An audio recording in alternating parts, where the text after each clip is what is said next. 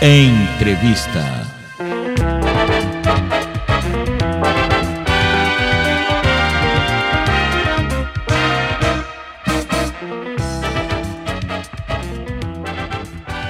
E o nosso contato agora é mantido com o doutor Cândido Vacareza. Não é isso, doutor? Boa tarde. Boa... Diga, Marco. Marco, boa tarde, Marco. Boa tarde, Eu bom dia. Estou à sua disposição e quero bom dia para quem vai ouvir de manhã, boa tarde para quem vai ouvir à tarde, boa noite, noite para quem, quem, vai ouvir à noite. noite. É. E Marco, eu tô, primeiro eu quero parabenizar o seu programa. Muito obrigado. Estou aqui à disposição para responder as suas perguntas. Bom, o doutor Cândido Vacariza dirige um grande hospital aqui de São Paulo e ele acompanhou bem de perto toda essa história da como surgiu a pandemia, o coronavírus, esse problema todo que nós estamos enfrentando até agora e pelo jeito não vai sair tão cedo. Eu queria que o doutor explicasse como é que foi o começo de tudo, pelo menos na visão dele, né? Já que ele é um profissional da, da área de medicina, né? Se, se nós estamos se, se eles estão perdidos um pouquinho, ainda um pouquinho, imagine nós, não é verdade, doutor? Olha, Marco, primeiro eu quero te parabenizar pela pergunta e quero te dizer o seguinte: essa pandemia é uma crise sanitária e foi a pior crise sanitária que o mundo viveu desses últimos 100 anos. Ninguém que está vivo hoje viveu coisa igual. Ela atingiu todos os países do mundo. Infelizmente, aqui no Brasil, o governo federal, em particular o presidente Bolsonaro, não soube entender o que estava acontecendo, cometeu vários erros, mas o Brasil é muito forte. O Brasil tem um sistema de vacinação e estrutura para vacinar a população bem consistente, que já teve experiências em, em epidemias e pandemias anteriores. O Brasil tem uma população que não é resistente à vacina, então essas pessoas que fazem movimento político, ideológico contra a vacina, achando que está construindo o mundo ou destruindo o mundo, aqui do Brasil não tem papo, não teve peso.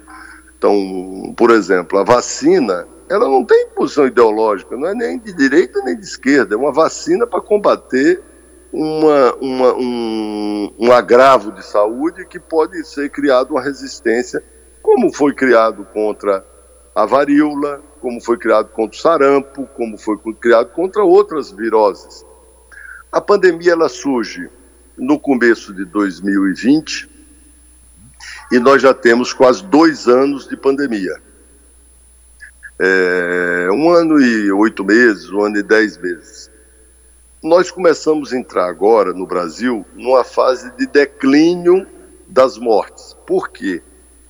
Porque nós já temos 70% da população brasileira que já tomou a primeira dose, já temos boa parte da população brasileira que tomou a segunda dose. Aqui no estado de São Paulo, praticamente todo mundo já foi vacinado, porque pela regulamentação da Anvisa e do Ministério da saúde, a vacina só pode ser dada para pessoas acima de 12 anos. Eu acho que tem que baixar essa idade para 5. As pessoas acima de 12 anos, no total da população, representam 83% da população. Então, nós estamos quase com a população de São Paulo inteira praticamente vacinada. A consequência disso é, uma, é a queda das mortes a queda da forma grave do Covid. Eu tenho uma grande preocupação, Marco. Esse um ano e oito meses, um ano e dez meses que nós passamos de epidemia radicalizada, se eu posso usar esse termo, nós não conhecemos quais as sequelas que o Covid vai deixar, porque a ciência ainda não conhece tudo sobre o Covid. Nós não sabemos como é que vão ficar aquelas pessoas que tinham doenças crônicas, como lúpus, é, pressão alta, cardiopatias, doenças pulmonares. eh, doenças vasculares e outras doenças, como diabetes, que deixaram de fazer tratamento, como aquelas que precisavam fazer cirurgias eletivas, é, que deixaram de fazer essas cirurgias, como é que estão essas pessoas agora? O serviço de saúde está funcionando, então eu quero me dirigir às pessoas que têm diabetes, que têm pressão alta, que têm cardiopatia, que têm doenças crônicas, que procurem os serviços de saúde e retomem o mais urgente possível os seus tratamentos.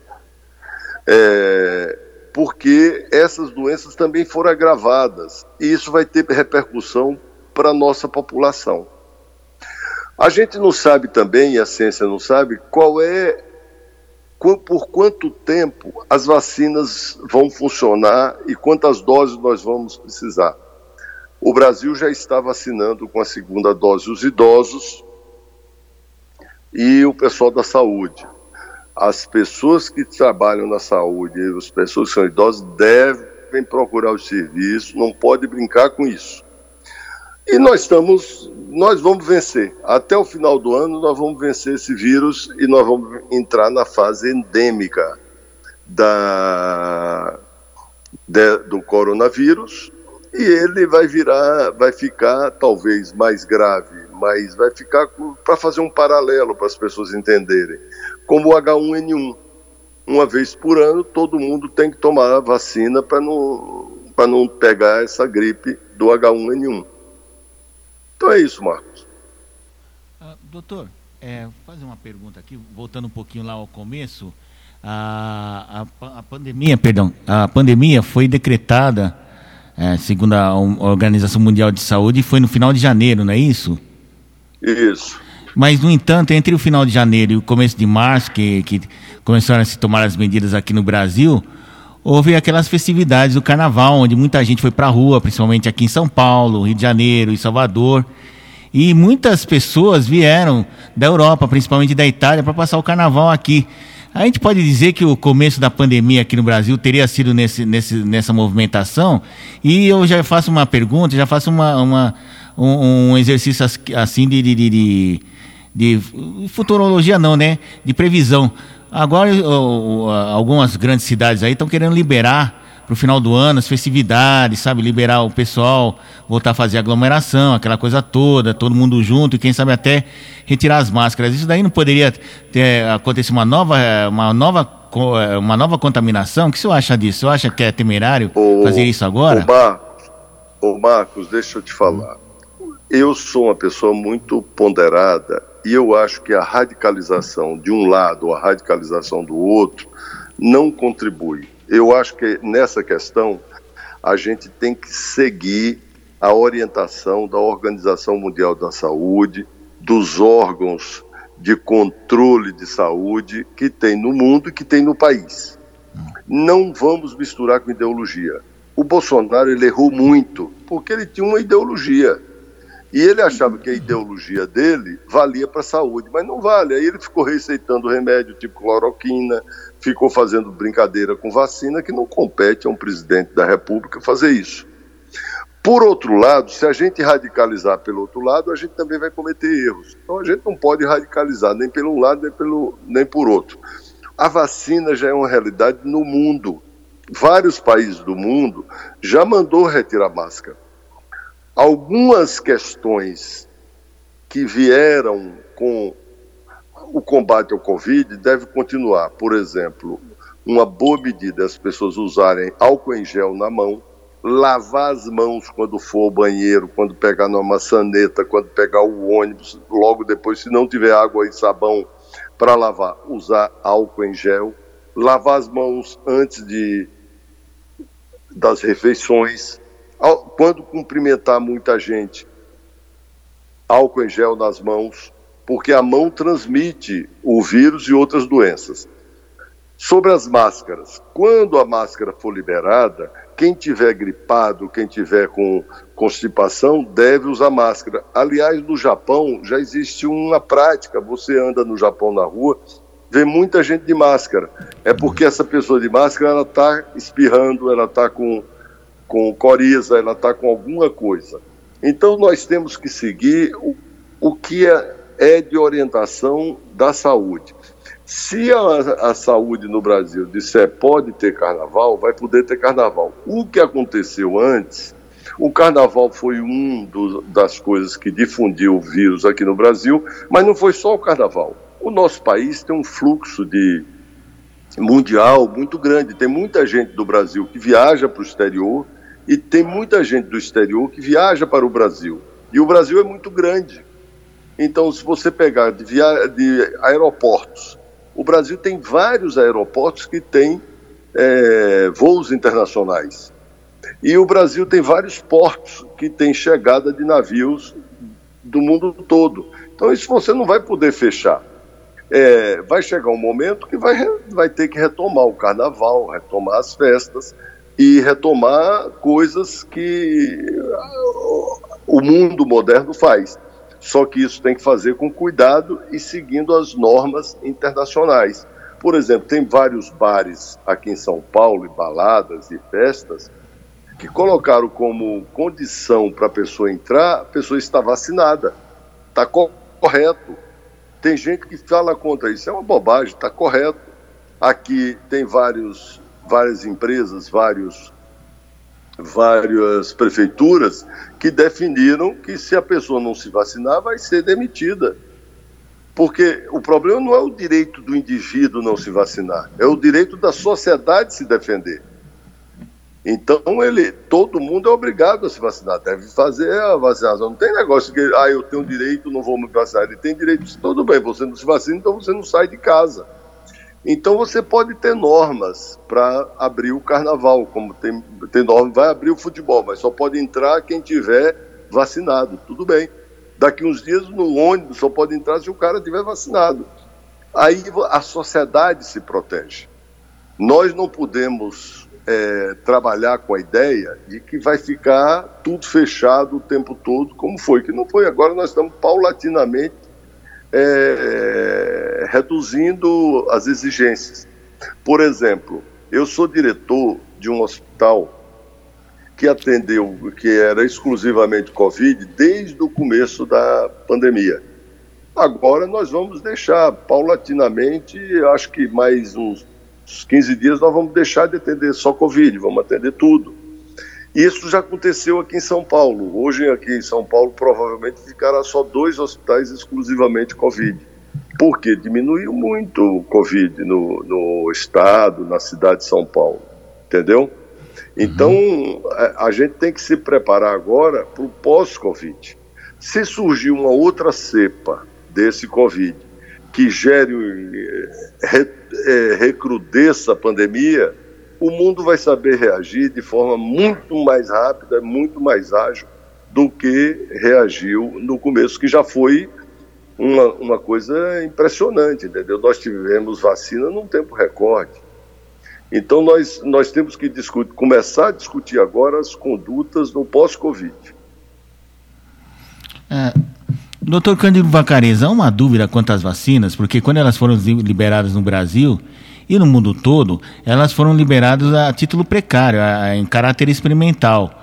E até agora não, não, não se tem nenhuma dessas vacinas, uh, segundo o que se acompanha, do que a gente sabe sobre a aprovação de vacinas, que tem que ter, ter um determinado tempo, tem que ter passar as três fases, que ela não chegou na fase final para dizer, não, essa vacina é eficiente contra o Covid-19. Tanto é que nós temos casos aí de pessoas que se vacinaram duas vezes, tudo certinho, bonitinho, e contraíram a doença novamente, né? Só que de uma forma um pouco mais branda. Então, ainda não é muito precoce liberar esses, esses locais aí. E outra coisa que eu queria perguntar para o senhor, o que o senhor acha que foi, é, se foi benéfico essa atitude de fazer o lockdown aí, fechar quase tudo, né? Não, não, digo no começo, no começo era necessário, porque a gente sabia que está enfrentando, mas esse lockdown que teve prolongado três, quatro meses, cinco meses, aí começou a se liberar tudo perto da eleição do ano passado, e depois, quando voltou, voltou com mais força ainda, e, e por sorte apareceu a vacina. O que, que o senhor acha dessas atitudes que foram tomadas aí pelas autoridades governamentais, de modo geral? Ô, Mar, ô Marcos, se a gente pegar a linha do tempo, é, tá claro que a vacina reduziu o número de mortes, reduziu o número de transmissão e reduziu o número de pessoas com sequelas. Está claro também que muitas pessoas se vacinaram e pegaram a doença, mas foi muito menos. Eu vou te dar um exemplo do que eu vi aqui no meu hospital e dos dados que eu tenho da sociedade. No começo, a maioria das pessoas que morriam e que eram internadas eram idosos. Aí vacinou primeiramente os idosos. Os idosos deixaram de ocupar os hospitais e deixaram de morrer. Aí a maioria das pessoas que começaram a ocupar os hospitais eram os mais novos. Depois, quando a vacinação se generalizou, voltou a maioria a ser idosos, mas num número muito menor. Então a vacina reduziu realmente e é inquestionável em qualquer parte do mundo, se você pegar os dados, inicia o processo de vacinação e a curva de mortes começa a cair. Já está claro que a vacina derruba essa, essa curva de mortes, reduz imensamente a morte e reduz imensamente a forma grave. Mas a vacina não impede a infecção para algumas pessoas, impede para uma maioria, mas algumas pessoas não impede a infecção. A Covid, já desde o começo, era assim: 80% das pessoas pegava doença mas não desenvolvia nada. 20% desenvolvia algumas coisas e uma parte dessas ia óbito. Então, como todo vírus, tem vírus que a pessoa tem e não tem nada, mas a maioria das pessoas tem alguma coisa. No caso do Covid, a maioria das pessoas não tem nada que pega o Covid. Com a vacinação, isso reduziu imensamente. O Brasil nunca teve lockdown.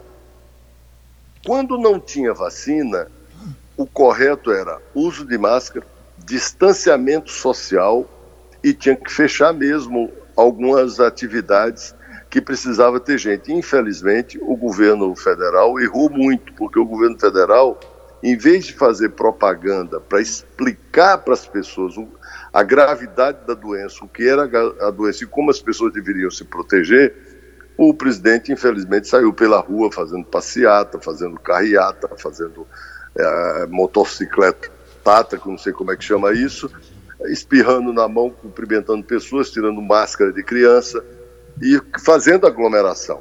De certa forma, sabotou a, o, o, combate naquele momento e nós tivemos um aumento imenso de mortos. Nós poderíamos ter evitado muitas mortes. Não evitamos, mas agora a vacina evitou, porque agora está tá quase todo mundo vacinado. Quando todo mundo tiver vacinado, 70%, 80% da população tiver tomado as duas doses, que é todo mundo acima de 12 anos de idade, nós vamos ter um controle imenso da doença, como nós já estamos tendo. Você imagina que teve dia de morrerem 4 mil pessoas. Hoje isso está em 200, 150, 300, já é uma diferença muito grande é uma diferença de mais de 10 vezes do pico que nós já tivemos. Então, nós já estamos numa outra fase da doença. E a, e a, e a, e a curva média de morte semanal já está baixando mais ainda. E a tendência é que ela baixe com a, com a vacina. Então, a vacina deu certo. Não existe questionamento se a vacina não deu certo, Agora, o que houve foi o seguinte: antecipou-se o uso da vacina.